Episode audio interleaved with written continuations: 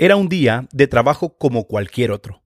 José hacía lo de siempre, supervisar que todo marchara bien en casa de su jefe, supervisando los campos, el ganado, los graneros, la casa, etc., viendo cada detalle diligentemente.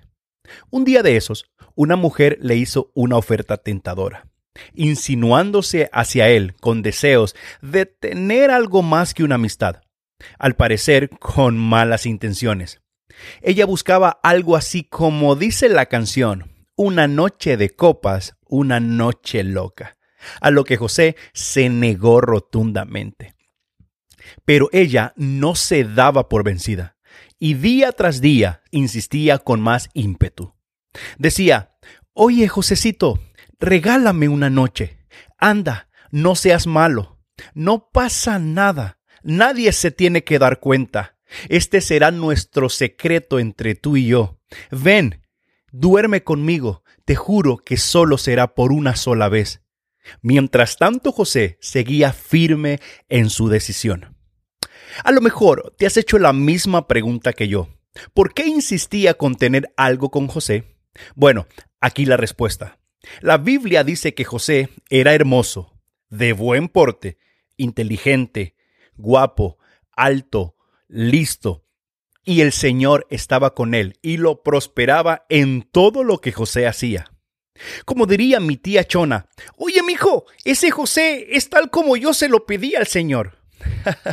Ay, tía, pero su fe no da para tanto. Ah, por cierto, si hay algún soltero en la audiencia, la tía está soltera. Bueno, aunque a esa edad se dice solterona algún valiente, favor comuníquese con nosotros y eso sí, cuanto antes, mejor. ok, ¿en qué estábamos? Ok, ya, volviendo a la historia, antes que siga, no había mencionado que esta mujer que deseaba a José es la esposa de un hombre llamado Potifar, un hombre de alto rango en Egipto. Vaya problema para José. ¿Qué digo problema? Problema, no, no, no, no, no, no, porque este era el jefe y amo de José. Pero, como tú sabes, a una mujer enamorada, o mejor dicho, obsesionada, no hay nada ni nadie que la detenga. Ella siguió con su plan macabro.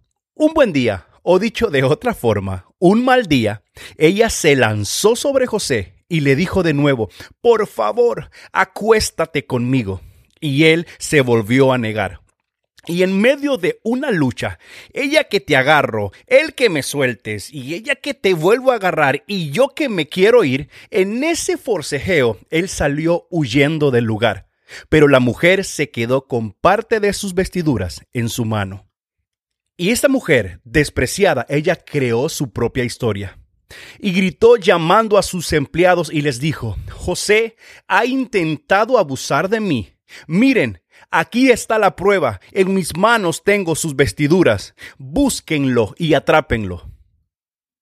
Al final del día, Potifar llega a casa y ella empieza a gritar y llorando y con la ropa de José todavía entre sus dedos, decía, mira, ha pasado algo grave. Vino el mayordomo, tu empleado, entró a mi habitación y quiso abusar de mí. Trató de deshonrarme, trató de deshonrar nuestro matrimonio. Tú sabes que yo soy una dama.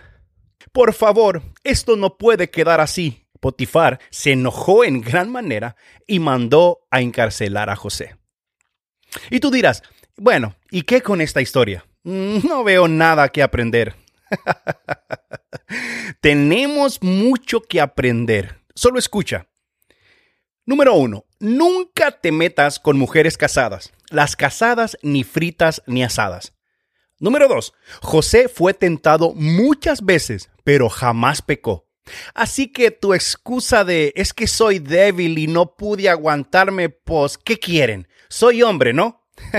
esa, esa no es válida. 3. A veces ser íntegro te puede llevar a un lugar que no mereces, pero Dios siempre estará contigo y cuidará de ti. 4. Corre, Forres, corre de la tentación, pero corre con más fuerza si la mujer está despechada. 5. José huyó y quedó su ropa. Hoy en día, la ropa huye y los José se quedan en la habitación. Ups. Por último, y un poco más de seriedad, cuando la esposa de Potifar le insistía, él contestó de la siguiente manera. No podría pecar contra mi Dios. Ni siquiera mencionó a su jefe, a su amo, ni su posición, ni en contra de ella, ni siquiera en contra del mismo. Siempre puso en primer lugar a Dios.